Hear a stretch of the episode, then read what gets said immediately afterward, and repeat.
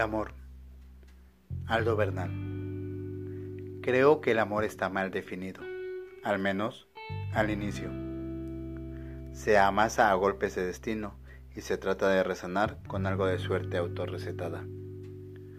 Se le trata como una moneda al aire, sin una mano justa que la atrape en el momento preciso.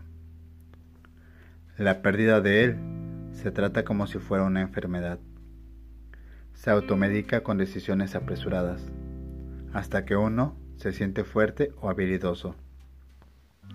Las partes rotas se atan a lo que se encuentre y se deja así, hasta que hacemos como que se nos ha olvidado todo. El problema surge cuando las vendas usadas tapan los ojos.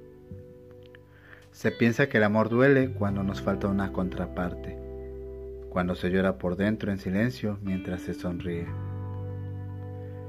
Pero eso no es amor, ni una variante de él. Hay que llamar a las cosas por su nombre, porque eso para mí es básicamente tristeza. Y pensar que todo esto se aprende a raíz de un problema de enteros que jugaron a ser mitades para complementarse. Y claro, uno siempre pide más que el otro. Uno siempre espera más uno cree que merece más de lo que necesita. Y se tiene la firme convicción de que el amor de nuestra vida se tiene que sufrir, porque lo bueno nunca viene fácil.